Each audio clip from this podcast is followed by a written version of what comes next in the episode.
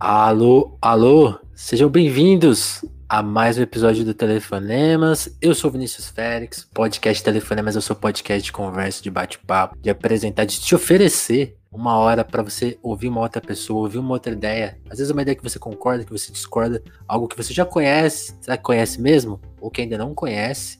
E aí oferecer esse espaço, né? Eu brinco que é oferecer um respiro, tentar desachatar um pouco também o universo, né? Porque provavelmente você chegou nesse link aqui, pensando no mundo de hoje, através, através das redes sociais, seja Twitter, Instagram, sei lá onde. O próprio YouTube hoje é uma rede social, né? Então, tentar desachatar um pouco essa coisa das tags, será que das pessoas, né, virarem coisas, produtos, né? A gente tenta, tenta, tenta aqui fazer um pouco essa missão. E hoje eu tô com uma pessoa aqui que também faz essa missão, né? Muito importante de apresentar a complexidade do mundo, que é a Maristela Rosa, jornalista, mestre em comunicação pela UFJF e também uma metade, né, do Papo de Preta, que é um canal aqui do YouTube. E, pô, Maristela, por favor, eu, eu, eu, eu li essa biozinha aqui sua aqui, né, que tá na, Tá no seu hum. Twitter, mas é, é pouco, né? Eu quero que você fale um pouco mais de você para você se apresentar, assim, como que você gosta de chegar no ambiente. Ah, Seja muito bem-vinda. Obrigada. Uma boa pergunta, assim, cada vez eu me apresento de um jeito, né? Mas eu sou, enfim, Maristela Rosa, eu tenho 30 anos. Meu Deus. Calma, pois, eu tenho calma, 30... vai ficar tudo bem. eu tenho 30 anos, eu sou... Eu acho que eu tenho 33, tô, oh, meu junto. Deus, é isso. Eu, eu acho, nem, 30, nem sei. Eu vou, eu vou é. parar de fazer... eu tenho 30 anos, eu sou jornalista, sou mestre em comunicação pela Universidade Federal de Juiz de Fora, eu sou criadora do Papo de Preta junto com a Natália Romualdo, que é um espaço onde nós, duas mulheres pretas e jornalistas, a gente usa para falar sobre questões raciais, sobre autoestima, sobre literatura, sobre é, enfim, sobre atualidade, né? Refletir como, um pouco. Como vocês falam, né? Sobre o que vocês bem entenderem, é, né? Eu, é, eu gosto disso. Exatamente. Tem, é. tem um assunto só, é o que a gente é, quiser. Tem, é, é o, tudo que nos interessa, tudo que nos chama atenção de alguma forma e a gente quer conversar, tá lá no Papo de Preta, assim. Boa. E a gente deixou um pouco de tentar definir, né? Quando você começa na internet, tem muita essa coisa de qual é o seu nicho e tal, né? E aí a gente sofreu um pouco e depois a gente entendeu que, que é a gente, assim, que o nosso é. canal é um reflexo de quem a gente Co é. Como diria a sabedoria do Orkut, né? Quem, quem, como que é? Quem se, quem se define se limita. exatamente, é por aí, exatamente. É, e aí, como diz a Natália, quem tem limite é município. Né? Boa, boa. E aí é isso. Eu sou também podcaster, eu tenho um podcast com outros amigos. Vocês estão ouvindo? Estamos ouvindo. O é o Galo? O Galo já cantou e o som nasceu. É. E aí ele tem, o galo aqui da vizinha não tem hora, não. Ele canta quando ele quer. E aí eu também faço um podcast com amigos, esquecidos no churrasco, eu e mais quatro amigos, também produtores de conteúdo, Massa. todos pretos também, enfim.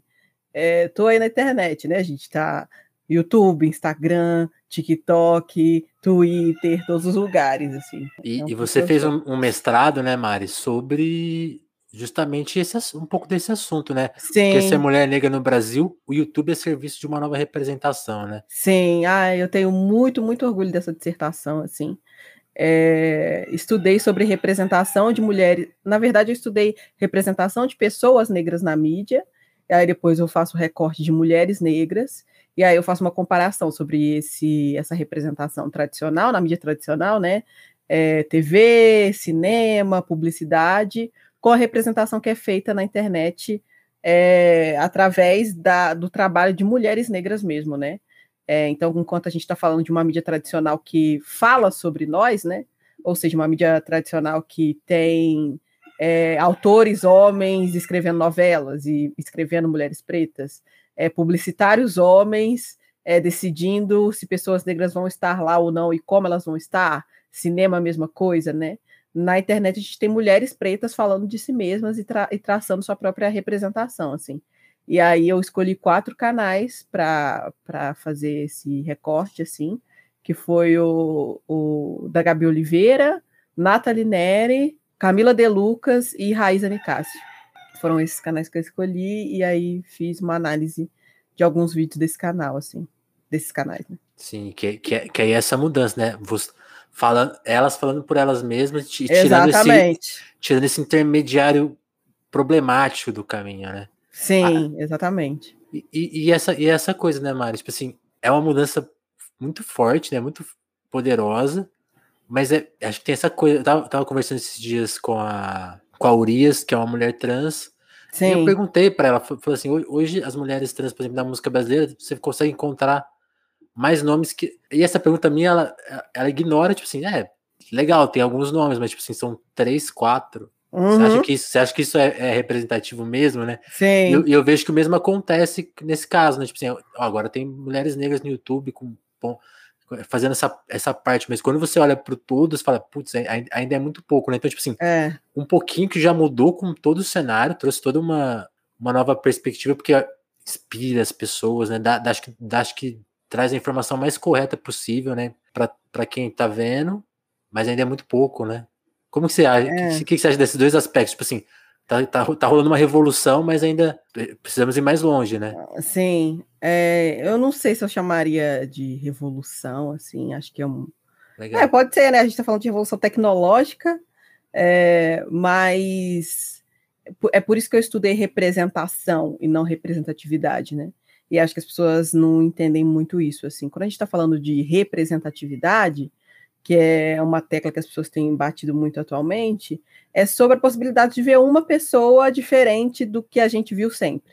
Certo. Então a gente coloca, é, a gente vê sempre pessoas brancas, cisgênero, heterossexuais, né? E aí quando a gente vê alguém que se descola disso de alguma maneira, a gente está falando de representatividade. Olha, eu consigo me ver sei lá, na Lina, no Big Brother. Né? Mas aí a gente desconsidera que a gente está falando de 20 anos, de mais de 20 anos de, de história do programa, que a gente teve duas mulheres duas. trans, né? Então, aí, mas a gente coloca aí e fala representatividade e tal. Quando a gente está falando de representação, a gente está falando de, de uma imagem consolidada.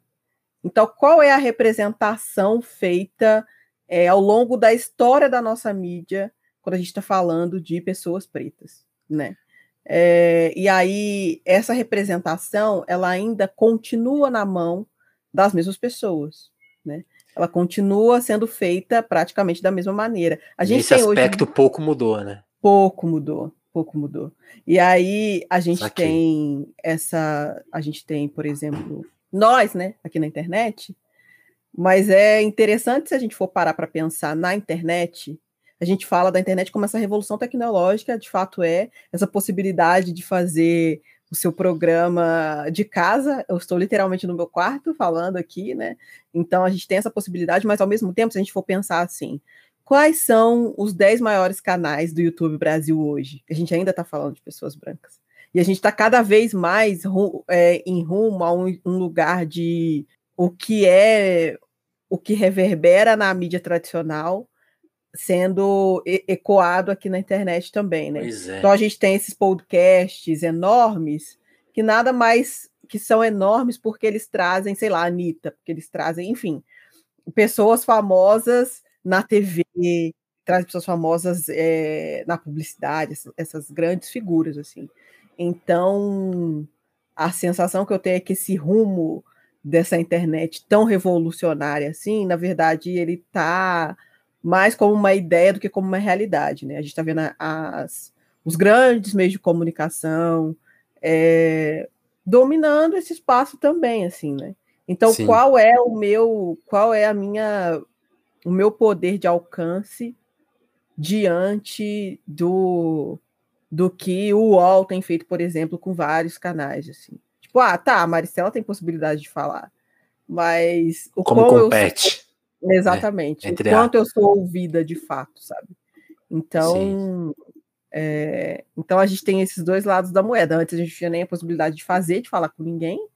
É, era inimagin é inimaginável para mim, é, Mineira, Juiz de Fora, Zona da Mata, ter um canal, sei lá, com mais de 100 mil pessoas. Então, em tese, 100 mil pessoas já viram em algum momento o meu trabalho e o nosso trabalho, né, meu e da Natália, acharam pertinente ele em algum momento.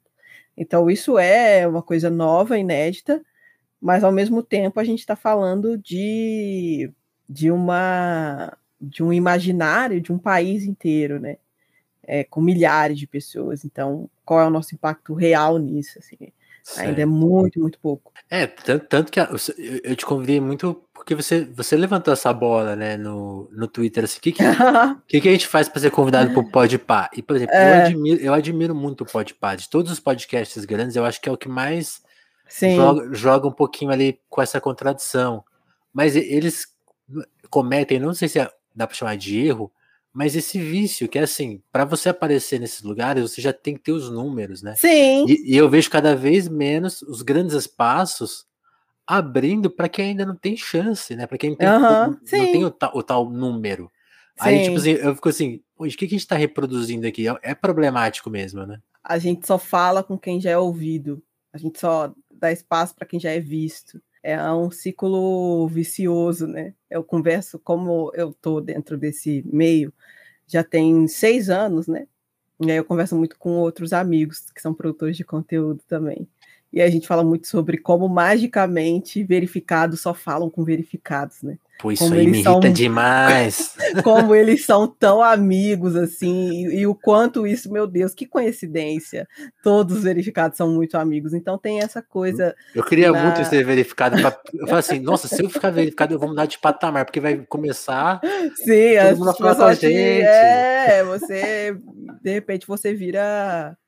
Você vira pertinente, né? Interessante de ouvir as pessoas são muito amigas, ai, enfim, é muito louco ver isso, né? Ver esse movimento, assim, na internet, que é cansativo também, né? Porque, por um lado, você fica até, eu, eu como comunicadora e como alguém que estuda comunicação e trabalha com isso, assim, e que se qualificou muito, né? Fiz graduação, fiz mestrado.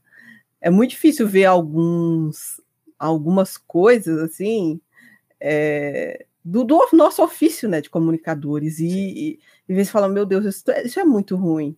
Isso está muito mal feito, meu Deus do céu, sabe? Mas aí, enfim, as pessoas têm os contatos, têm os números, e, e é isso, assim, sabe? Por exemplo, vou, vou, vou quero te perguntar se você sente essa dorzinha que eu sinto, às vezes, né? Jornalistas conversando aqui. Uhum. Quando, quando, quando, eu vejo assim que, tipo assim, você tá, você tá pesquisando sobre um assunto, Aí você fala, pô, eu queria muito publicar isso num lugar grande, assim. Aí você vê você é uma pessoa que, é, só porque ela é famosa, ela comenta aquele assunto. No, no espaço que você fala que, oh, pô, minha, minha pesquisa caberia aqui. Uhum. Mas você não sabe nem como chegar lá nessas pessoas, né? A dor que eu tenho, assim, esses podcasts, e aí é, você vê algumas coisas viralizando, e aí esses constrangimentos, né? Que você fala, cara a falta que faz ser um profissional de comunicação, assim, porque as pessoas acham que é só colocar um microfone numa pessoa que, sei lá, ela tem mais de 10 milhões de inscritos, então é claro que ela vai saber fazer uma entrevista. E não, né? É, é, a gente sabe o quanto. É, é o, case, é o case do Monark, né? É, tipo isso, é. O quanto de, de combinados a gente tem que ter para fazer, o quanto de técnica e ética, o quanto que você, quando você é um entrevistador de fato, não é, não é sobre você, não é para você aparecer, não é para você brigar, não é para você colocar, enfim, é um monte de coisa. E aí as pessoas elas têm muitas vezes a oportunidade de falar com pessoas incríveis, que eu adoraria falar, que eu adoraria ouvir, só que as pessoas muitas vezes não conseguem ouvir porque elas estão mais voltadas para o ego delas e por quanto elas se acham maravilhosas e incríveis, porque afinal de contas elas têm milhões de seguidores, né? Então é, você fala, caramba, sabe? É, a falta que ser um profissional não faz mesmo, assim. Eu fico, eu, isso me deixa, às vezes me tira o sono um pouco, eu pensar que o Fernando Haddad, né, pô, concorreu a presidente, Nunca, eu nunca consegui um contato para entrevistar ele aqui no telefone, mas ele, ele, gastou seis horas da vida dele falando com o Monark. Com o Monark. Então... É, é isso. É isso, sabe? Sério, os caras falam, meu Deus. Ô, ô Mário, mas a gente, a gente tá falando disso, mas eu queria retomar, falar de, falar de você, né? Porque, Retome. porque a gente tá aqui fazendo essa, essa sessão aqui nossa, né? De produtores de conteúdo, mas eu queria muito falar, de, falar da sua história, porque você falou, né? Você é, você é de Minas, queria que você falasse um pouco do lugar que você nasceu, como que era a Mari criança, a Mari adolescente, oh, e como você Deus. foi assim. E assim, pode, você pode falar do, do, aspecto que você quiser da sua vida, mas assim. Diga. Eu, eu, eu pensaria assim, para essa pergunta não ficar muito vaga, você já começar a conectar com o que dessa infância e adolescência que já te contava um pouco, pô, acho que eu vou cursar jornalismo, acho que eu vou trabalhar com comunicação. Uhum. E aí você pode até falar assim, não, então, é, o que eu tenho para te dizer é que na minha infância e adolescência eu não pensava em nada disso. Então, são essas duas possibilidades, eu imagino. Ou pode até ter uma terceira possibilidade. É. Me, me conta aí, assim, um pouco dessa, dessa vida em Minas. É, descreve melhor o ambiente para a gente conhecer. Assim. Nascida e criada, eu sempre vivi aqui em Juiz de Fora, Minas Gerais. Juiz de Fora é uma cidade da Zona da Mata Mineira, é pertinho do Rio de Janeiro bem perto mesmo. Então, aqui a gente tem uma cultura que é muito confusa, porque ao mesmo tempo que a gente é muito mineiro, culinária mineira e tal, tem uma coisa do Rio que é muito forte. Então. Mineiros aqui, com praia. É, é, tipo, o pessoal chama a gente de carioca do brejo, porque a, aqui o, todo mundo praticamente torce para times do Rio de Janeiro, então tem muito flamenguista, muito botafoguense, vascaíno. Qual que é, é o seu é, time? Eu sou atleticana, mas eu sou sozinha. Eu sou só, eu sou muito só, assim, tipo, só eu e eu mesmo. Tô pro Atlético. E aí, é... e aí tem muito a ver com essa história de jornalismo, inclusive, vou chegar lá. Boa. E aí, então, eu cresci aqui. Aqui a gente tem uma cultura muito universitária, assim. A gente tem a Universidade Federal de Juiz de Fora, que já foi eleita uma das melhores da América Latina. A gente tem muitas faculdades também particulares aqui, então muita gente vem de cidades vizinhas e até de outras localidades para se formar aqui e tal. É, e aí é, a minha infância foi muito uma infância ótima, muito na rua, assim, brincando e tal. E aí a minha adolescência foi. É, eu sempre quis fazer jornalismo. Eu me lembro de. Eu tinha talvez uns nove anos, assim quando eu, eu sempre adorei assistir novela, assim. E aí eu lembro que tinha, tem o Jornal Nacional antes, que eu achava um saco, então eu tinha que arranjar alguma coisa para fazer até o jornal terminar, né? E aí eu sempre ia na sala olhar e falar, ah, não terminou ainda, não terminou ainda, não terminou ainda. E aí teve uma vez que eu sentei para assistir, falei, ah, vou ver isso. E aí eu lembro que eu assisti o jornal inteiro, que eu consegui assistir, assim, foi a primeira vez que eu consegui assistir do início ao fim. Uhum. Tipo, e entender aquilo, sabe? Eu falei, caramba, então é isso que é, que é o jornal, sabe?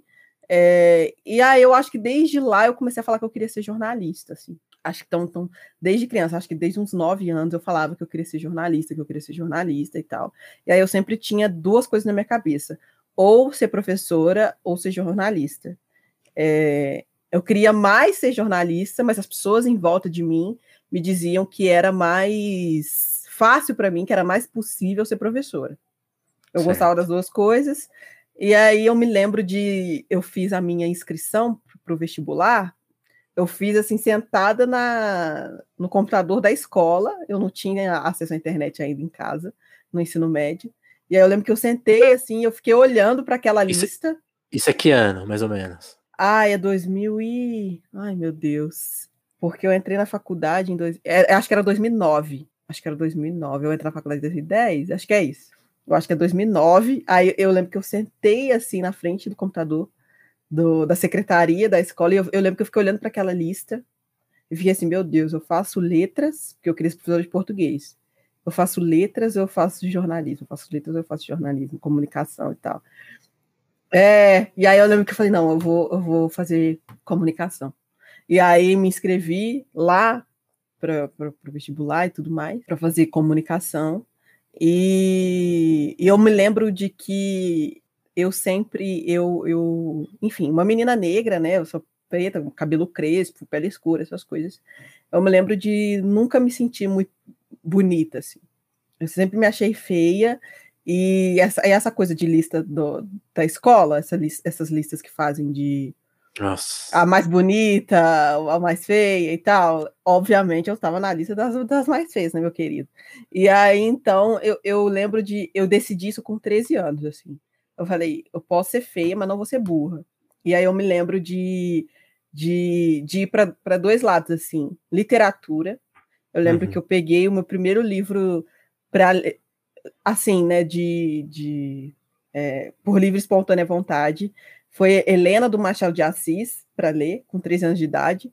E aí eu lembro que eu ficava muito na biblioteca, eu sempre ia trocando assim de, de, de livro. E aí, Machado de Assis eu sempre li, assim, com o livro do lado e o dicionário do outro, né? Que palavras dificílimas, assim. O homem era de outro tempo.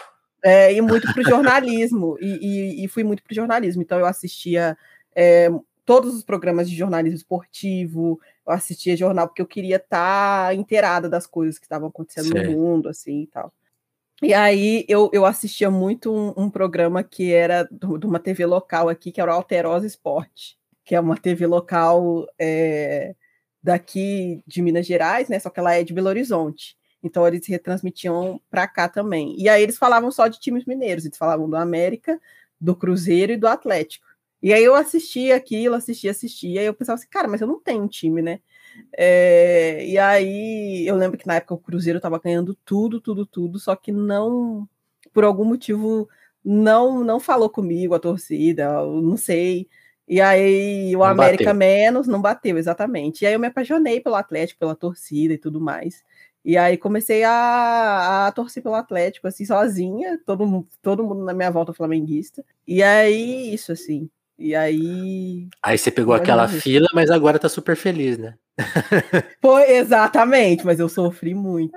Eu vi rebaixamento para a Série B, eu vi todos aqueles times horrorosos, eu vi não ganhar nada. Mas aí em 2013 veio Libertadores, toda aquela coisa, assim. Eu, e aí, nessa época também que eu comecei a acompanhar futebol, eu tinha uns 13 anos, e comecei, tipo, não entendendo nada, e aí depois fui entendendo, fui entendendo, tipo, ah, que, que impedimento? Porque eu ficava muito pensando, assim, por que, que as pessoas gostam tanto disso, né? Por que, que tem programa para falar disso? Aí né? passa o futebol, aí tem a mesa redonda depois, aí tem não sei o quê. E aí eu fui entendendo, assim, sobre como é um, um, um, esporte, ao mesmo tempo que é coletivo, ele é individual e ele é estratégico, enfim, um monte de coisa. E aí, isso, assim, falei um monte de coisa, né? Não sei se eu é. respondi. É. É não, respondeu, respondeu, mas é engraçado que a minha relação com o futebol também é muito, muito assim, tipo assim, eu, eu lembro que eu comecei a gostar por causa da Copa do Mundo. E é, eu Copa do Mundo sempre assistia. Eu odiava, eu, odiava, eu odiava antes. Eu não gostava que as pessoas gostassem de futebol. Sim, aham. Uh -huh. E aí, quando eu vi a Copa do Mundo de 98, eu comecei a gostar. E, por exemplo, a coisa do impedimento mesmo também assim. Por que, que eles não jogam sem isso? Aí depois que eu fui entender, tipo, oh, não, uh -huh. é, por, é, por, isso que tem tática. Né? Tipo, Sim. É. e, e, e, também muito essa forte essa relação, tipo assim, de gostar tanto do esporte, mas gostar mais das, das mesas redondas e, tipo, e começar a entender, tipo, ah, aquele jornalista ele sempre é mais bufão, e aí as, os personagens, entender essa coisa sim, da TV. Sim. Entender que uns. Eu, eu acho interessante essa coisa também do jornalismo, que foi. A gente consegue perceber uma mudança do jornalismo através do jornalismo esportivo, né? É, dessa, dessa postura. Então, antes era tudo muito tático e ninguém torce para time nenhum. É, é, é assim. Hoje é, é entretenimento puro, quase. É, é ridículo. É, na verdade, era impensável era visto como antiético um jornalista ter um time, ou admitir que tinha um time, que torcia para um time, né? Hoje a gente sabe, né? A gente tem, sei lá, o, o, jogo aberto, então a Renata Fã é, torce para o Internacional e ainda zoa o Grêmio, enfim, virou mesmo entretenimento e a gente. Total.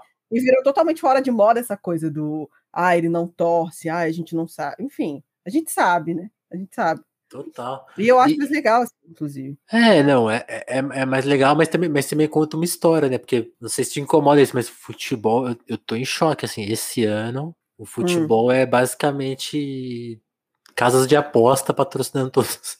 Sim! Eu tô, eu tô meio com medo, assim, desse esquema de pirâmide que tá virando sim, sim. Cara, é, é engraçado, assim, né? A gente. O futebol brasileiro meio sinto, ao mesmo tempo que eu sinto meio cansado, eu olho pro eu olho pro futebol América Latina e, e é tá pior ainda, né? Porque a gente vê sei lá, Libertadores, por exemplo, times brasileiros chegando cada vez mais. Tipo, o que, que foi final Santos e Palmeiras, sabe? Total. Você fala, meu Deus. Pau a pau, né? Agora tá é, e, inclusive, tem, às vezes, eu vejo no YouTube alguns canais, eu e Marco Aurélio, meu, meu namorado, a gente vê alguns canais é, é. argentinos e tal, e todos eles muito preocupados com isso, assim, tentando entender de onde, de, o, o que está acontecendo, assim, eu vejo cada vez mais futebol brasileiro, muito dinheiro, né, investido de publicidade, casa de aposta, igual você estava falando, assim, mas aí eu fico me perguntando também o quanto, o quanto isso está revertido em qualidade. Qualidade de time, qualidade de jogo, Quase qualidade. nada, né? Quase nada, quase nada, assim. Nossa, você vê, você vê jogos, é, sei lá, uma Champions League, você fala, meu Deus do céu, É eu quero esporte. morar aqui. É, é tipo isso, assim. É Não, tipo você- isso, é tipo isso. Ma- Mas voltando, voltando à sua história, Mari, aí como que foi? Você, pô, você tava ali super em dúvida na hora de, de escolher a sua faculdade, mas Uhum, escolheu comunicação, como você falou, né? Tipo, tinha, tinha, tinha isso que você falou, você juntou dois assuntos que eu achei interessante. Você falou, pô, né, na época da escola me achavam feia, né? uhum, E eu acho que ne- nesse período aí de 2009, tem uma onda, né, do, do feminismo e do fe- feminismo negro que eu acho que começa a informar. Porque isso também é muito louco, né? Assim, é, é uma história tão antiga no Brasil, mas eu acho que naquela, naqueles anos, tipo assim, uhum. o que, eu- o que eu- o que eu quero dizer é o seguinte, assim, não é que essas ideias eram novas, elas já estavam nos anos Sim. 70, 80, 90, estavam todas por aí. Mas elas começam a, aparecer mais pra gente nos anos 10, né? Como você falou, pô, você não tinha computador em casa. Uhum. eu, eu, eu acho que eu fui ter computador, sei lá, em, em casa em 2009, talvez também, mais ou menos na mesma época, assim, 8. Sim. E a gente começou a receber informações que a gente não recebia, né? Como que foi para você começar a receber essas informações e ir para a faculdade? E aí também acho que em alguma medida começar a olhar para trás da infância e falar, putz, Uhum. tais, tais sofrimentos eu poderia não ter passado Sim. e se começar a se rever. Aconteceu isso com você? Como que foi? Sim, sim, mas foi bem mais tarde, assim, 2009, Interessante. 2009 para mim foi a época da discussão sobre cotas raciais. E aí no colégio e tal, todo mundo discutindo e todo mundo assim, contra, porque não? Porque então o governo está dizendo que vocês negros não são capazes o suficiente, tipo, colegas brancas falavam isso para mim assim. E aí na minha cabeça eu era contra também, então cotas raciais, mas se tinha essa possibilidade, eu ia eu ia, sabe? O meu discurso era isso. Não, eu sou contra também, nada a ver. Nós somos todos capazes, mas enfim, se tem essa possibilidade, eu eu vou assim. É, É. se eu tenho esse direito e tal. Hoje eu entendo que eu não teria feito faculdade é, se as cotas raciais não existissem. E não é nem por uma questão de capacidade que as pessoas colocam, né? É porque eu eu não vivi em torno de pessoas formadas e graduadas. Não houve um plano para mim é, de a Maristela ir para a faculdade, um plano familiar. Não. Tipo, eu poderia muito bem ter saído do ensino médio e ter trabalhado, sei lá, no, comércio, ter, sabe, ter, ter feito outra coisa, ter ido trabalhar e tal. Mas eu. Mas aí, quando as cotas raciais, elas diziam para mim que esse espaço é, é seu, ele é tão seu que existe isso aqui. Cotas específicas para pessoas negras de escola pública. Eu era uma pessoa negra de escola pública, então eu não poderia dizer para mim mesma, tipo, isso não é para mim. É, sim. exatamente. Então, eu, eu acreditei minimamente que, que eu poderia entrar numa universidade federal, porque as cotas existiram, assim. Porque as cotas existiram no- no- na minha caminhada. Então, eu sou fruto de cotas raciais, assim. E tudo que eu fiz depois, o meu mestrado, o meu canal no YouTube, nada disso existiria é, se eu não tivesse tido acesso a isso, sabe? E aí, enfim, eu, mas eu entro na faculdade ainda com pouquíssimo acesso à informação, assim. Eu fui ter, sei lá, internet em casa. Na verdade, internet na minha casa mesmo, eu fui ter ano passado, assim, eu sempre tive dividindo com familiares que moram aqui- por aqui, né? E, mas aí eu fui ter acesso à internet. É, eu entrei na faculdade em 2010, 2011, 12, por aí, 11, 2011, 12. Antes eu ainda tinha que fazer os trabalhos ou no Infocentro da, da universidade ou em Lan House. É, e aí, mas eu passo pela faculdade toda assim, sem, sem entender questões raciais, sem entender questões de gênero, é, acreditando que se eu me esforçasse muito, daria certo, ia rolar aquela coisa bem meritocrática. Uma assim, América, é, isso que eu ia falar, meritocracia bombando. é, bombando, né? E aí, ao mesmo tempo, dentro de mim, uma sensação muito estranha de que eu não pertencia àquele espaço. De que Certo. se olhassem para mim com, com um pouco mais de atenção e eu perceber que, sei lá, que talvez eu não tivesse passado no vestibular, iam olhar de novo, eu falar, mas será que essa menina devia estar aqui mesmo? Eu tinha muito essa sensação na, na, na, na faculdade, assim. A, su- a sua sala não sei se é redundante perguntar, era muito branca? É redundante. É muito branca, muito branca. Eu até tive outras pessoas negras assim, é, mas talvez quatro ou cinco, o que era muita gente, né? Gente Já imaginava a resposta, mas tinha que saber perguntar, né? Vai é, sei lá, num, num, coisa, sei lá, 30 pessoas? Eram isso, era isso, assim. E aí eu tive um professor negro na faculdade, o que é, já é muito até porque tem gente que passa universidade, faculdade não tem é, nenhum. É, eu comentei isso esses dias aqui. Eu, é que eu, é, eu sempre falo, pô, eu, eu, tenho pouca lembrança da faculdade, mas eu, eu, tenho quase certeza que na faculdade foi zero uhum. e no uhum. ensino médio tinha um. Era, é. era essa conta. Eu tive uma professora negra no ensino médio, tive um professor na faculdade. E aí, enfim, passei pela faculdade assim, sem, sem acesso a essas coisas, sem acesso a esses questionamentos. É, muito retraída, muito recuada, muito é, querendo desaparecer, assim, para não ser vista e tal.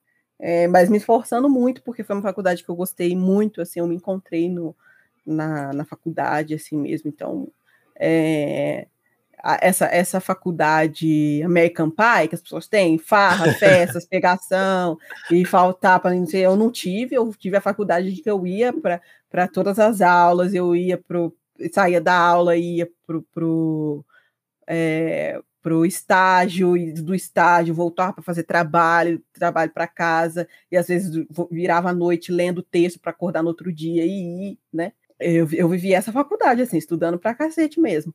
É, e aí. É, nossa, até perdi o fio, o que, que eu tava falando? Tá, eu, é isso. Eu, eu passei sem nenhum acesso, então entrei em 2010, me formo em 2013, 2014, assim. E aí eu, eu fazia dança também, tem isso. Eu me dediquei à dança durante oito anos. Dança do ventre, danças árabes. E aí, é... E aí só tinham meninas brancas também e tal, nesse, nesse, nesse espaço, assim. E aí eu me lembro que eu fui ficando muito mal, assim, fui ficando muito mal é, psicologicamente, eu fui ficando muito, uma autoestima muito baixa, assim, eu não estava entendendo o que estava acontecendo comigo. Você não assim, sabia sabe? nomear o que estava acontecendo? Não, não, eu, mas eu sabia que estava acontecendo alguma coisa muito estranha, muito estranha. E aí eu comecei a, eu comecei a procurar na internet, assim. Isso 2014. E aí eu me, de, eu, eu me lembro que eu encontrei o site GLDs, é, encontrei a Raíza Nicásio na época, falando sobre cabelo cacheado ainda, meu cabelo nem é cacheado, meu cabelo é crespo. É, mas aí eu encontrei pessoas questionando isso. Eu falei, caramba, e eu me lembro de ler textos falando sobre questões raciais, sobre racismo, sobre mulher negra, que falavam de mim, que falavam de tudo que eu estava sentindo, de toda a minha falta de aceitação com o meu cabelo, com a minha aparência, falavam de tudo, tudo, tudo. Eu falei, gente, essas, e as pessoas não me conhecem, assim, elas estão falando de mim, sabe? E aí, é, e aí, a partir disso, assim, eu fui lendo cada vez mais sobre questões raciais, cada vez mais, cada vez mais, cada vez mais. E aí, em 2015, eu resolvi que eu queria falar sobre isso em algum lugar, que eu queria desabafar de alguma maneira, porque eu fiquei com a sensação muito assim, cara, se isso foi determinante na minha vida inteira. Sabe quando você olha para sua vida inteira e você fala, cara, isso estava lá a minha vida inteira e ninguém me falou sobre isso, talvez as pessoas Caramba. não estejam falando sobre isso para outras pessoas. Tipo assim, talvez outras meninas, outras mulheres como eu não estejam entendendo que a dor que elas sentem, a insegurança que elas sentem, to todas as vezes que elas foram maltratadas e cara, eu lembro assim que eu fui revendo a minha vida. Sabe quando é como se tivesse um quebra-cabeça e faltasse peças, assim. Sim. E aí, quando a peça do racismo te é dada, e você coloca e fala, cara, é isso? Sempre foi isso? Eu simplesmente nunca soube, mas sempre foi isso. E aí eu falei, cara, talvez outras pessoas não saibam disso também. Porque isso nunca foi dito em casa para mim. E isso nunca. Eu realmente sempre acreditei que se eu me esforçasse muito, ia dar certo, e que se okay. não tinha dado certo é porque eu não estava me esforçando o suficiente. Então, eu sempre fui a pessoa que fez tudo certo, eu sempre fui a pessoa que é, não matou aula, não, sabe, que sempre fez o trabalho enquanto ninguém mais estava fazendo. E aí, enfim, inclusive eu olho hoje eu formada e outras pessoas, eu falo, caramba, essa pessoa não, não foi não ia para aula e ela tá trabalhando na Globo, tipo assim, sabe? Mas ele é um cara branco e ele tem sobrenome. É sobre isso. E isso, aí... isso aí é muito impactante, Mari, porque, é, por exemplo, é. eu, eu fiz aqui, eu fiz no interior de São Paulo a faculdade. Então, tipo assim, da minha sala, eu, eu, eu acho que ninguém mais trabalha na área. Porque ninguém era de família de Sim. comunicação. Uhum. Porque aqui, aqui, no interior poucas coisas se tem. Quer dizer, até tem, até tem gente que trabalha. Tô, mas é engraçado, da minha sala não, gente mais nova, é curioso, Sim. assim. Mas pouquíssimas oportunidades. E quando eu fui para São Paulo, que eu comecei a observar, putz, tem, tem pessoas que têm oportunidades aqui na cidade, mas meio que as oportunidades já estavam lá para elas. Já estavam assim, lá sempre. A, a gente, a gente é meio intruso nesse rolê. É, intruso. Você fala, ai, que bonitinho, você até se formou, que fofa. Vai Nossa, lá, vocês... ah, é. Boa sorte aí. Boa sorte. E eu lembro, tipo assim, eu lembro na sala, depois fazendo essa, é, né, pensando retroativamente, assim, sabe chamada? Fulano, ciclano, ciclano não sei o quê. Aí quando o professor leu o sobrenome, ah, fulano, você é não sei quem da família tal, é meu tio, ah, sabe? E aí mudar tudo aí mudar tudo, porque a pessoa é sobrinha de não sei quem, que a pessoa é filha de não sei quem lá. Mano, eu lembro que isso aconteceu algumas vezes. Eu ficava, caraca, é, né, é por isso que essa pessoa não, não, não faz o trabalho, não vem a aula, né? Ela não precisa. Mas aí, enfim, e aí, e aí foi em 2015 que eu comecei a entender sobre essas questões. E aí a, falar, caramba, é, as pessoas não as pessoas não sabem disso. E aí foi uma revolução para mim em vários sentidos, assim. Aí eu conversei com a Natália sobre, Natália estava se formando, a Natália fazia noturno, então ela, ela se formava depois de mim. Certo. E a gente conversou sobre, eu falei, Natália, eu tô querendo fazer um canal no YouTube e tal. É, 2015, eu lembro que eu tinha poucas referências, assim. Nathalie Neri começou em 2015, Gabi Oliveira começou em 2015, Murilo do Muro Pequeno começou em 2015, muita gente começou em 2015. Foi o ano, então. Foi o ano para nós, assim. E aí eu falei, Nath, vamos fazer? A Natália, vamos. E aí a gente começou a falar, assim, e para mim mudou tudo, assim, entender sobre questões raciais. É, eu falo isso para um amigo, um amigo que eu converso bastante, o, Gabriel, né? Que é as pessoas falam muito sobre questões raciais de uma maneira, às vezes na internet, muito displicente, usando termos de forma equivocada, é, levando pessoas ao erro, e isso me incomoda muito porque entender de fato questões raciais mudou a minha vida, assim é, me, me possibilitou estar tá aqui falando com você agora, me possibilitou ser quem eu sou e construir a Bastela que eu quero ser, assim. Então, é, não, não é só o lacre do momento, sabe? É uma coisa muito séria que muda a vida das pessoas, assim. É, e mudou a minha vida, e mudou a minha vida no, no quesito profissional também, porque aí eu e a Natália começamos a falar sobre essas questões, a gente começou a e aí é, e é engraçado, né? Porque eu comecei a pesquisar sobre questões raciais.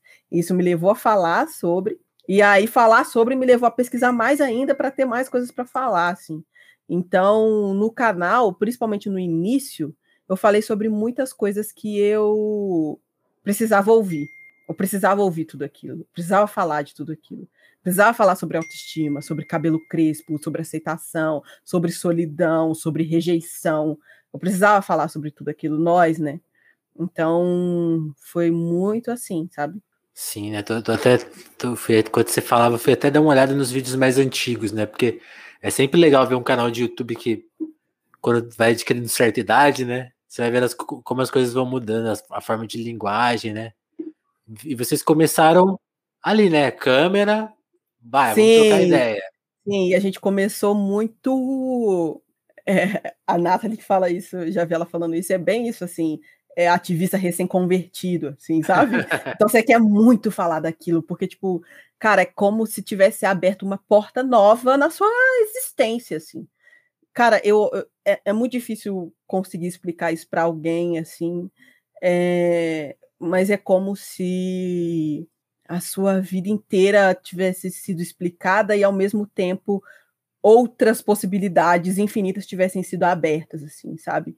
Então, para mim era muito novo entender, por exemplo, que o meu cabelo não é um cabelo ruim, que, e que eu posso gostar dele e, e, e, tipo, e ver imagens de pessoas lindas com seus cabelos naturais, lindas sendo pretas e de pele escura, e, e saber que, que, que isso era para mim também, assim, sabe? Porque para mim era muito assim, se eu vejo beleza nessa pessoa, por que, que eu não vejo em mim? Sabe? Então foi um, um mundo aberto, assim. Então no início era isso. E, e, e, o canal, no início, era muito, tipo, muito resultado de conversas que eu e a Natália a gente tinha. Assim, sobre questões. Enfim. E aí a gente conversava e falava, cara, isso dá um vídeo, vamos falar sobre isso, vamos falar sobre aquilo, vamos falar, então. Então, o canal era muito sobre isso, e era muito sobre questões raciais, primordialmente, porque era isso que estava batendo na nossa cabeça naquele momento, assim. Só que a gente, é, eu acho que é isso que talvez na internet seja até muito difícil, é muito cruel para todo mundo, mas principalmente para nós, pessoas pretas, que é a gente vai evoluindo, né? A gente vai mudando com o tempo. É, são seis anos produzindo conteúdo. É, e os nossos interesses, eles, eles vão para além disso, né? É, nós não somos só questões raciais. E a gente não até, é só a até dor porque em alguns vídeos vocês meio que não esgotaram o assunto, mas Sim, essa, tá essa lá, gente. Tá, tá lá, é. Exato, é. tá lá. É, e aí, e nós não somos só questões raciais, e as questões raciais não são só as dores causadas pelo racismo, porque tem isso também, né? Quando eu, eu nunca falo assim, a gente fala sobre racismo, eu sempre falo, a gente fala sobre questões raciais, porque elas vão para além disso, né? Questão racial é falar da nossa autoestima também, sabe? É falar sobre as nossas referências pretas também. É, é falar sobre várias outras coisas, né? Eu, por exemplo, sou hoje colecionadora de quadrinhos, e isso é uma coisa muito recente na minha vida é, foi em 2020, pandemia. É, comecei a ver canais no YouTube, e aí, enfim, comecei a ver sobre quadrinhos e tal. De repente, estou aqui lendo quadrinhos incessantemente e tal. E aí é uma coisa que impactou muito a minha vida, assim, porque Nossa. muito, porque quadrinhos é como é como se a gente, eu, eu pelo menos sinto isso, assim. É como se eu tivesse crescido, sei lá, sem, sem conhecer cinema. Uhum. E aí, de repente, alguém te apresenta cinema e você fala: caramba, mas cinema. Aí você descobre que tem cinema de terror, de ação, de comédia. É tipo isso, assim: quadrinhos é uma linguagem totalmente nova e tem tudo. Né? Quadrinhos, eu, eu todo mundo acho que da nossa geração, assim, leu Turma da Mônica, né? Aprendeu a ler com Turma da Mônica. E eu deixei quadrinhos lá na minha infância, assim. Para mim era isso. Quadrinho é coisa de criança, infantil e tal. Tem coisa de super-herói também e tal. E só. aí, é, e só. só. E, cara, e tem muita coisa adulta sendo produzida, coisas que questionam a nossa realidade, coisas históricas, assim, sabe? É, eu li quadrinhos que mudaram a minha mente sobre várias coisas, assim. Então, e é uma coisa que eu falei, cara, tá impactando tanto a minha vida, eu quero dividir isso com as pessoas, né? Então, o, o canal, ele, ele vem só, só, só de curiosidade, qual, qual que mexeu mais com você, assim? Quadrinho, deixa eu pegar aqui do lado. Acho que um dos que mais, assim, o mais é difícil. Mas esse quadrinho certo. aqui, ó, Angola Janga. Angola eu indico para todo mundo. Angola Janga é do Marcelo de Salete. Angola Janga é uma história sobre Palmares. Ele é um quadrinho que trata sobre os últimos dias de, do Quilombo dos Palmares, né, antes de ser invadido, assim. E é lindo porque ele traz muita coisa histórica, então cada começo de capítulo ele traz uma citação de um texto é, de um documento histórico mesmo, sobre Palmares, assim. É, cada coisa de capítulo é sobre escreveram isso na, no, naquele momento, sabe? Certo. E aí, é, e aí traz muito a, porque quando a gente fala de, de quilombo de, do, dos Palmares, a gente trata muito, principalmente de zumbi dos Palmares, né, e tal, da Andara, e aí aqui traz um recorte muito sobre a importância de todo mundo que estava ali, sobre como todo mundo ali era estrategista, eram, eram guerreiros mesmo, né? Sobre como Palmares é uma é uma ferida exposta para aquela, aquela sociedade colonial, porque imagina, a gente está falando de uma sociedade que vivia da escravização de pessoas pretas, e a gente tem um quilombo enorme, como foi o quilombo dos Palmares, com pessoas pretas vivendo livres ali dentro, né? Então a gente está falando que ali tinha. É, as pessoas se alimentavam ali dentro, então tinham criações, tinham. É, é, alimentação, enfim, é, era um. É, é, é, é, e é até mais que uma ferida aberta, né, Max? É, é uma ferida aberta, assim, porque ela mostra o que é possível, né? Exato, ele é uma afronta, né? Palmares afronta. é isso, é uma afronta àquela sociedade, assim.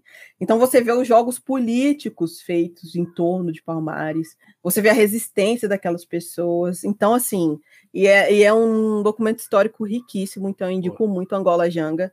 É, da nossa li... querida Veneta, né? Grande Exatamente, eu amo a editora Veneta, inclusive.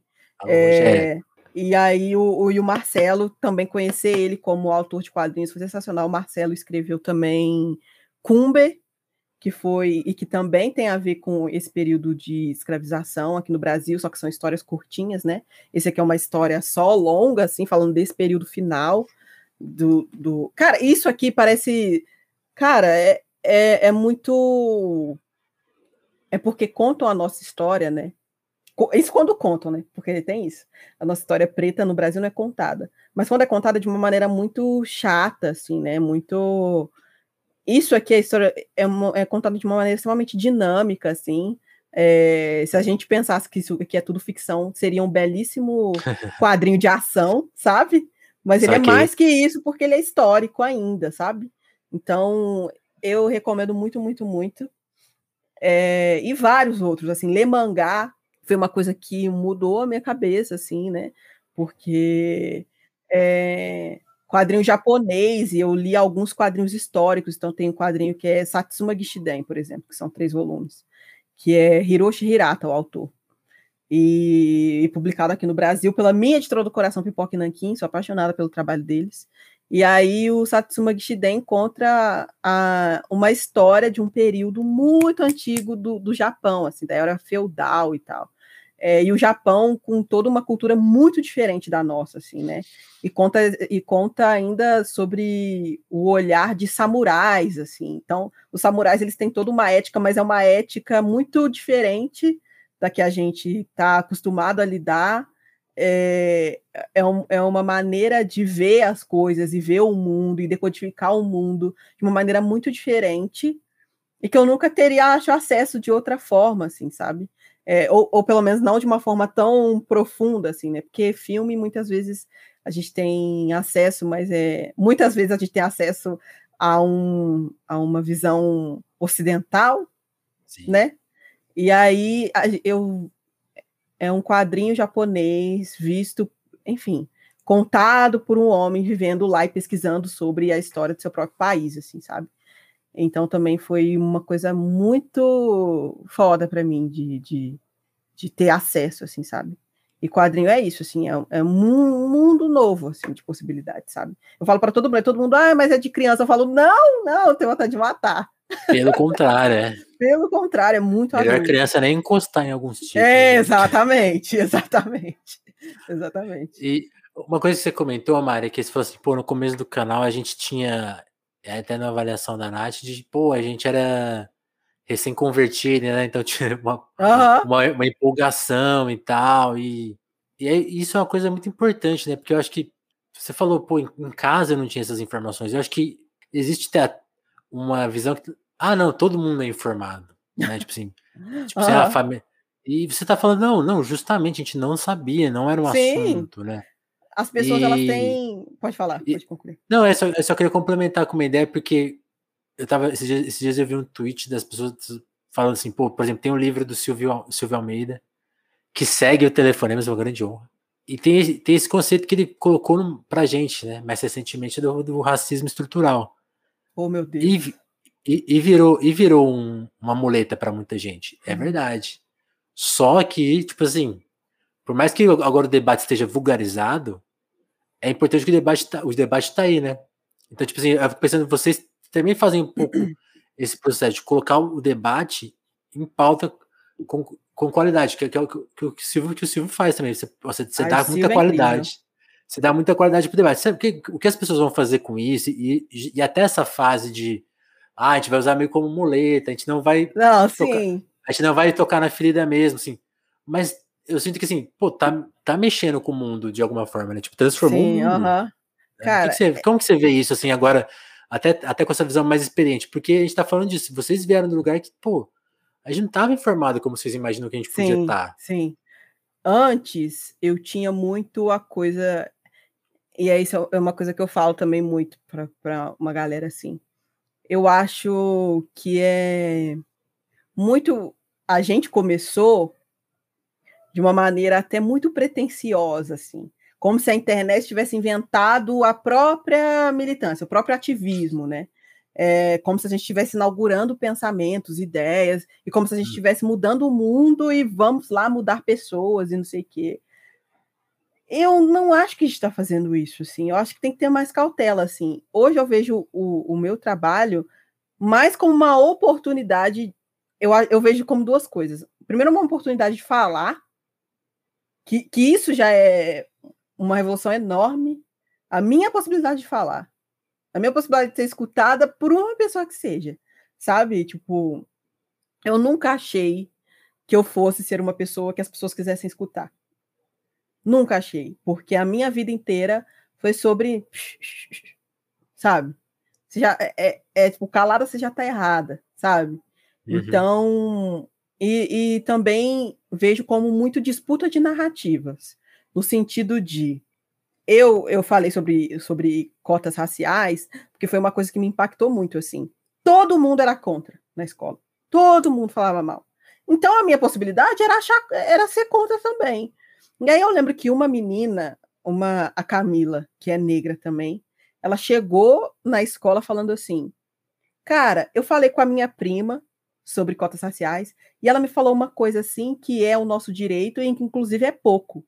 Eu lembro que eu olhei para ela e falei assim: caralho, esse pensamento existe? É possível, então, ser. Essa é a força da ideia. É, é possível ser a favor, então, de cotas raciais e não achar que isso é uma esmola e que o governo está me dizendo que eu sou pouco e que não sei o quê? É possível ter outra visão sobre isso?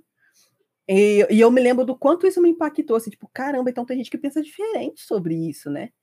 E para mim, é, o canal é muito sobre isso. Assim, então, quando a pessoa vai, vai, sei lá, pesquisar sobre cotas raciais, pesquisar sobre racismo institucional, ela vai ter várias coisas, mas vai ter lá eu e a Natália, duas mulheres pretas, também falando sobre isso, assim, sabe?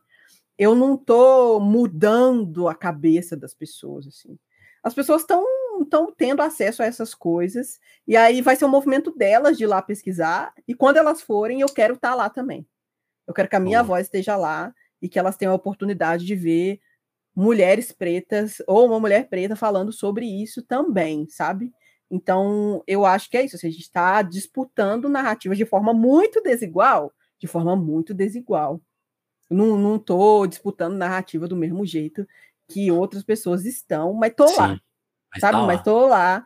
E, enfim, e, e, espero que as pessoas me encontrem, e espero que as pessoas é, queiram entender isso de uma forma melhor, assim, mais profunda, né? Porque tem isso, assim. É, as pessoas começaram a, a atribuir racismo estrutural, racismo institucional para umas coisas tipo, gente, mas calma lá, amor. Isso aí é racismo, é racismo pessoal. Virou, virou é, é, é, o que eu falei, né? Virou um pouco muleta para desculpa, né? Tipo, se a pessoa faz uma é. puta cagada, aí a Mas pessoa. isso aí é ah, não, racismo é, é estrutural. Então não, desculpa, é, tá? Não, não tem mais nem a desculpa. A palavra desculpa sumiu. Sumiu, sumiu. É, meio isso, assim, mas é. Acho que é por aí.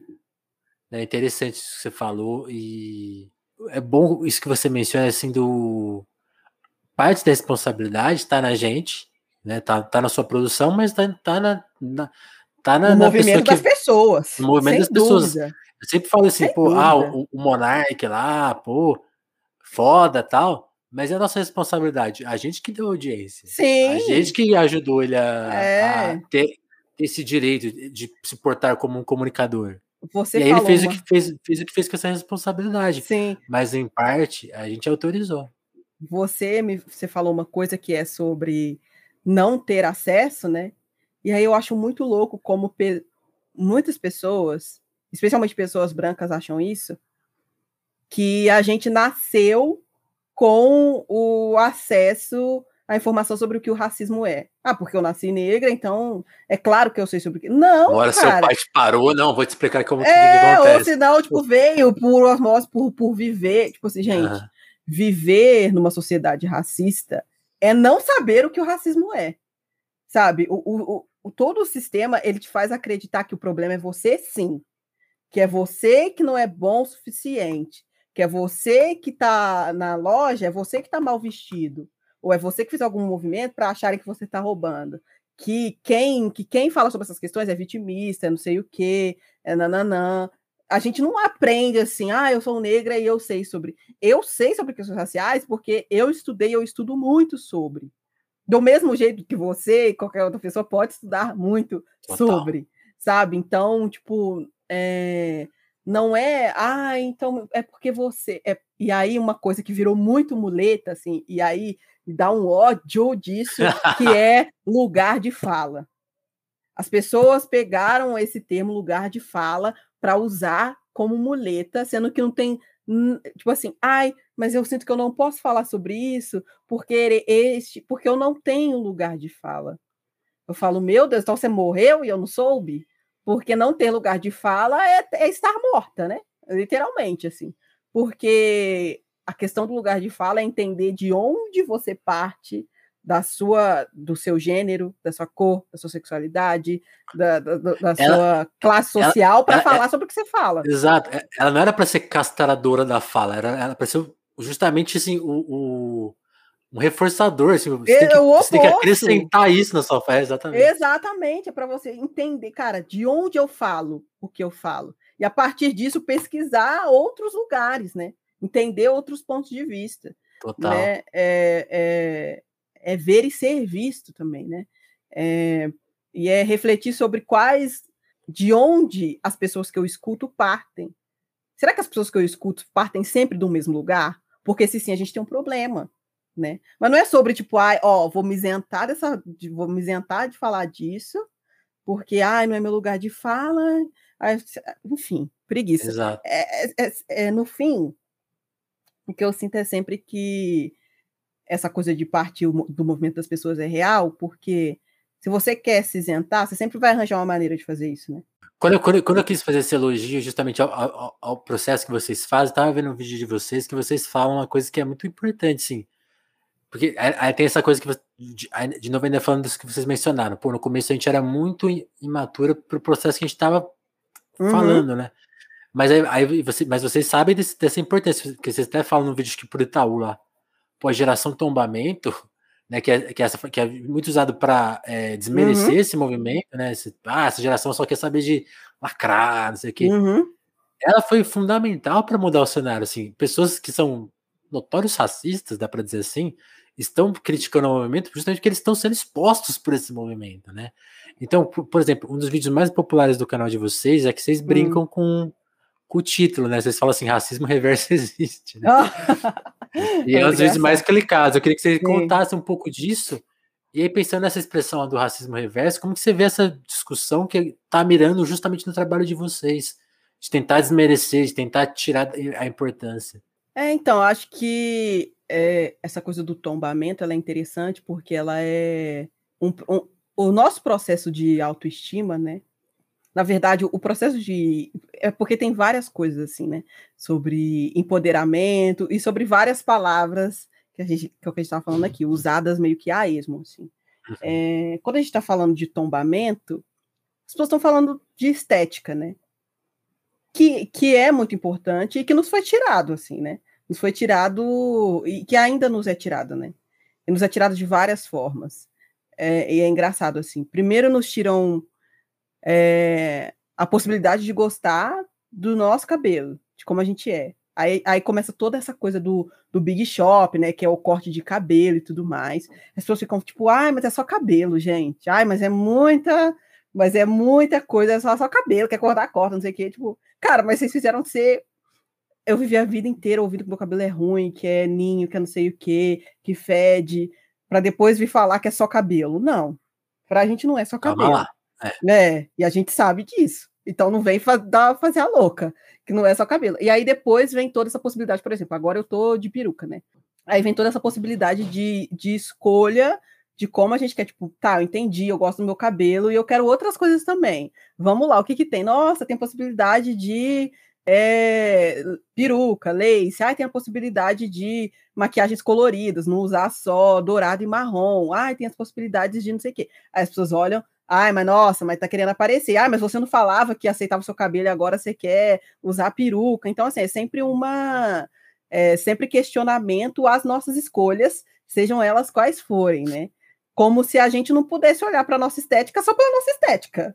Como se eu não pudesse dizer que eu, que eu sou bonita só porque eu quero dizer que eu sou bonita. Eu tenho sempre que ter um grande discurso para dizer, não, às vezes eu não quero ter um grande discurso. Às vezes eu só quero biscoitar e me achar linda mesmo, sabe? Seja com o meu cabelo crespo, com o meu batom azul, como qualquer outra pessoa faz. Como pessoas brancas fazem desde sempre na internet, né? No Instagram, o tempo todo, né? O que e elas que é que explicar. Instagram é isso? É, a gente, elas não têm que se explicar sobre ai, a geração branca do tombamento. Não tem isso, né? Mas aí a gente sempre tem que ter um, um, um, um uma coisa a, além, assim. Mas ao, ao, e ao mesmo tempo, é, e aí vem muito a coisa do empoderamento, né? Que aí, aí já para mim já é uma outra questão que é muito mais séria. Empoderamento é é uma questão muito séria no sentido de que as pessoas acham que empoderamento. Eu estava vendo um vídeo da Angélica, a Angélica perguntando assim: é, de 0 a 10, como, como você está se sentindo empoderada hoje? Aí eu falei, meu Deus, eu não estou acreditando que essa mulher está falando isso, sabe? Por, tipo, por, curiosidade, que nota que ela deu? Se ela não deu 10, eu tô não, viajando. Não, e aí ela perguntava para outras pessoas, aí, tipo, tinha mulher falando assim, não, hoje eu tô realmente me sentindo assim, não tô me sentindo tão bem, então a gente tem que entender que não é todo dia que a gente tá, não sei o quê. E aí elas estavam literalmente confundindo autoestima com empoderamento. Sim.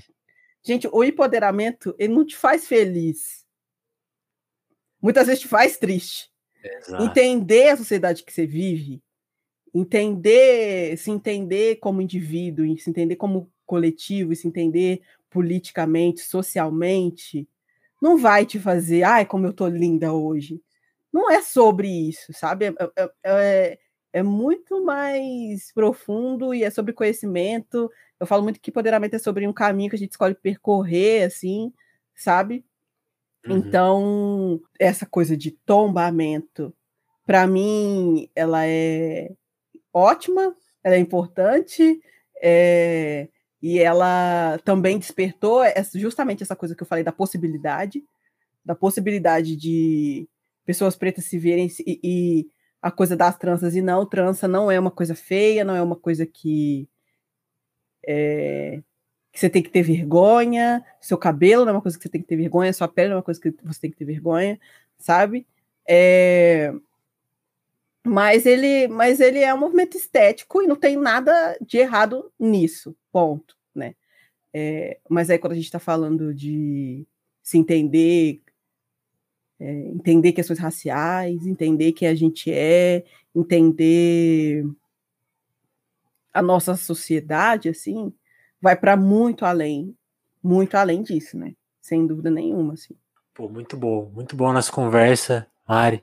É, eu queria que você, uma coisa que você estava falando esses dias, né? Você tá, tá com um canal, assim, que, é, a gente falou muito de presente, de um pouquinho de passado. Uhum. Quais, quais são os, os, os planos assim para o canal? Como que vocês estão vendo?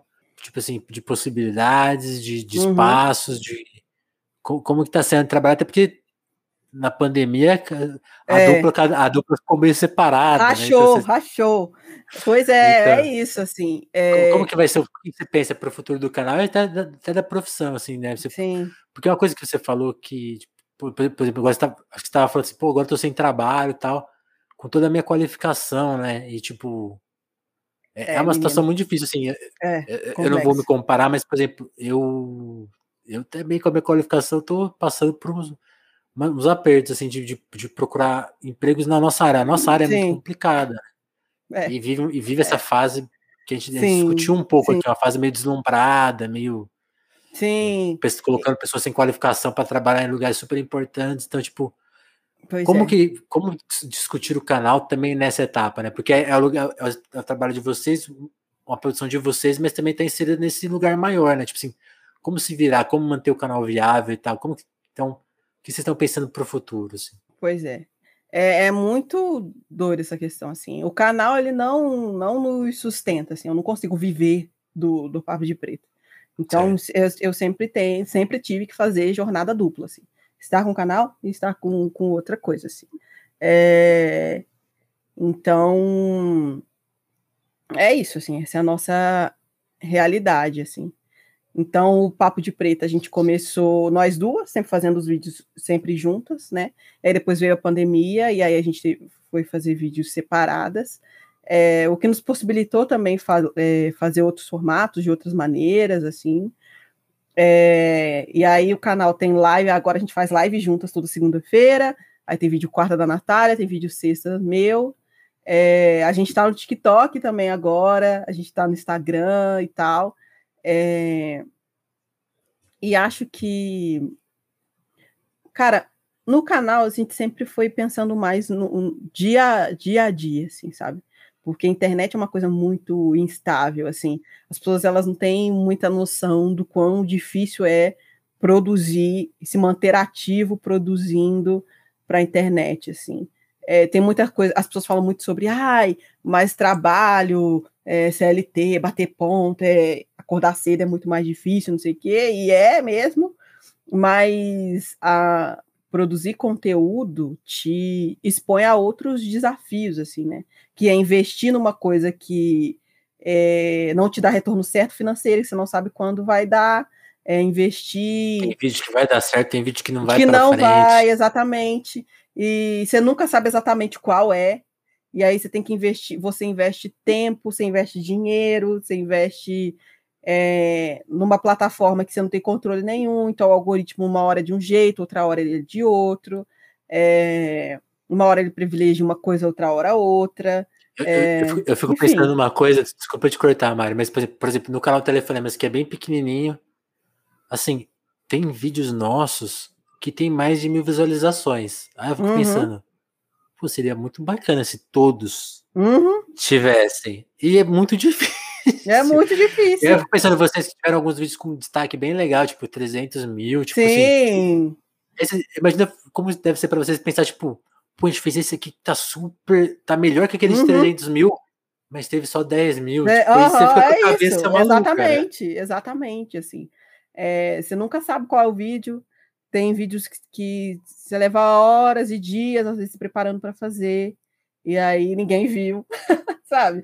É, é meio isso, assim. Então, é, a gente nem pensa, tipo, ah, é a longo prazo que vai acontecer com o canal, a gente pensa em continuar fazendo, dia e continuar, é, e continuar é, cavando nosso espaço, que é o que a gente sempre fez. A gente nunca teve espaço dado, a gente nunca teve a gente nunca apareceu em grandes meios, a gente nunca foi apadrinhado por pessoas, gente, todas as coisas que a gente conseguiu até hoje com o canal foi é, cavando o nosso espaço, dia a dia, é, vídeos toda semana, sabe aquela coisa assim? É e é isso, é luta diária, assim, é o que a gente continua fazendo. É, sempre que eu tenho oportunidade de falar sobre isso, né, sempre que me perguntam sobre produzir conteúdo, né, a gente conseguiu coisas muito legais assim com o canal, é, de estar tá no fundo Vozes Negras do YouTube, por exemplo. A gente já esteve em alguns eventos do YouTube, a gente já fez algumas coisas assim.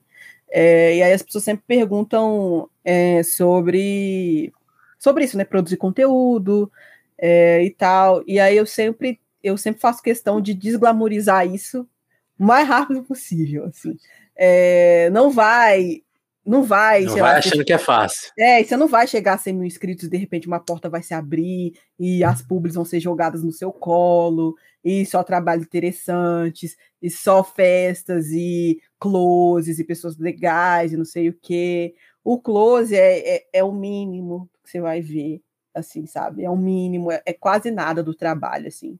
É, as pessoas postam o close, porque é muito legal postar o close, é muito legal postar. Olha que a marca me mandou, gente, um recebidinho, não sei o quê. Mas a vida real, sabe? Ela é outra. E ela é de trabalho todo dia, é de editar vídeo, é de não aguentar mais e ter que fazer mesmo assim. E é de todo dia. E é de, e de é isso mesmo. Vídeo de, de, vídeo de 10 mil visualizações, vídeo de mil, vídeo de 100 mil, e, e é isso. E é continuar fazendo. É que essa pergunta, não sei, não sei como. Que ela, virou, ela virou outra muleta, né? Ah. E, como, e como lidar com a saúde mental, né? Com, com toda essa ah, instabilidade. Sim. Cara, é... se lascando.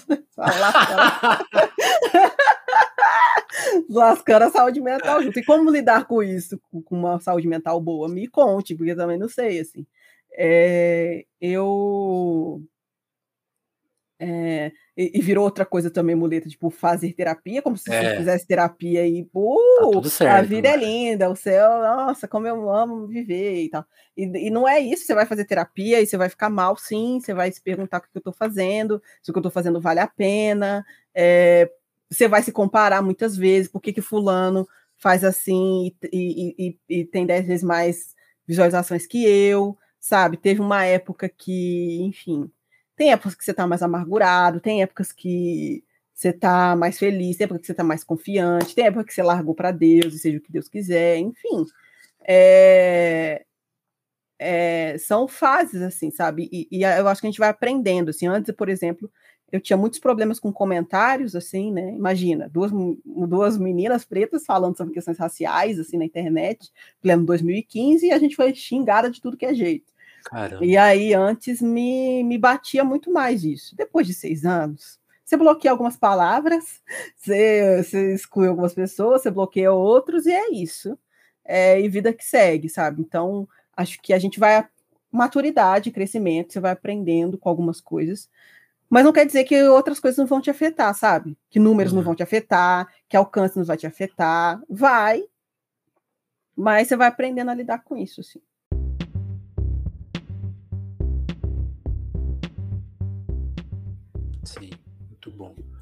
Ó, vou pedir licença aqui rapidinho para Mari para lembrar todo mundo que o Telefonemas se apresenta com essa possibilidade de um papo diferente, né? É, uma conversa aberta, interessada, interessante. Sim. E, e essa conversa também tem alguns custos, porque é, também as, algumas portas não foram abertas pra gente em questão de, de, mídia, né? Eu imaginei que quando eu tivesse com 300 entrevistados já, que é mais ou menos a, a nossa conta atual, por 300 pessoas incríveis já passaram aqui pelo telefone. Mas eu falei assim, nossa, agora a gente vai estar estabelecido. Uhum. Parece que cada vez fica mais difícil as coisas. Por isso. gente, uma coisa é, sabe aquela coisa, manter é. a meta aberta? Uma coisa de internet é. Não ache que, enfim, não estabeleça metas do tipo, cheguei aqui vai ser isso. Total. Vai te surpreender sempre. Às vezes para melhor, mas a maioria das vezes para pior. Vai, continua. Por isso, por isso que é muito importante você que está ouvindo a gente, se puder ajudar a gente, seja compartilhando essa conversa, mandando para mais pessoas, assinando o nosso canal no YouTube, assinando a gente nas plataformas de áudio. Se você já está ouvindo a gente, imagino que você já seja uma dessas pessoas. Mas se ainda não é, por favor, chega lá, dá essa, essa ajuda. E se quiser ajudar financeiramente, que é muito importante por questão de manutenção, né? O telefone mas não é é, não quer virar um grande acumulador de dinheiro, só quer se manter no ar, né? Então, leia lá a nossa proposta no Apoia-se, é, tem toda a nossa política, a nossa missão por lá. Então, se você considerar virar um apoiador, por favor, cola lá, saiba mais da gente. É, com 10, com 5 reais você já consegue colaborar muito, muito. Também tem a possibilidade de você ser membro do canal do YouTube, né? Se você está vendo a gente nas plataformas de áudio, saiba que a gente está no YouTube também, é um campo de atuação nosso, estamos ali brigando. E também tem esse QR Code aí na tela, também na descrição do episódio, pro nosso Pix, né? Que, eu, que até é muito legal o Pix, tá? Porque não tem taxação. O que você mandar a gente vai receber direto. Então, até incentivo aí. Quer mandar um Pix? Porra, a gente aceita. São as formas de você ajudar o telefone a se manter no ar. Certo? Então, muito obrigado quem puder colar nessa missão. Eu quero agradecer muito a Mari. Adorei te conhecer, eu Mari. Que agradeço. Saber, foi ótimo. Saber dessa história foi um papo muito bom. E, pô, toda sorte pro Papo de Preto e. Obrigada. E pra obrigada você, mesmo. sei que você tá querendo casar, né? Vou, Nem falamos disso. É, daqui a se Deus quiser. Quer dizer, primeiro, meu sonho é ter minha casa, né? Minha casa, assim, tá vindo aí, se Deus quiser vem aí, depois vem casamento, depois, enfim. Boa. É isso. Pô, espero que você tenha gostado, valeu demais. Ah, eu adorei. Inclusive, você me conheceu como Instagram, é Twitter? Eu te conheci pelo Twitter, você falando assim lá hum, daquele papo entendi. lá. Eu, Mas... eu, acho que, eu acho que eu já te seguia, na verdade. Aí me Mas é veio o seu. Gente. E aí me veio o seu comentário, tipo, ah, queria... como que faz pra falar no pode pá? Falar no pode pá? Não sei. Não sei.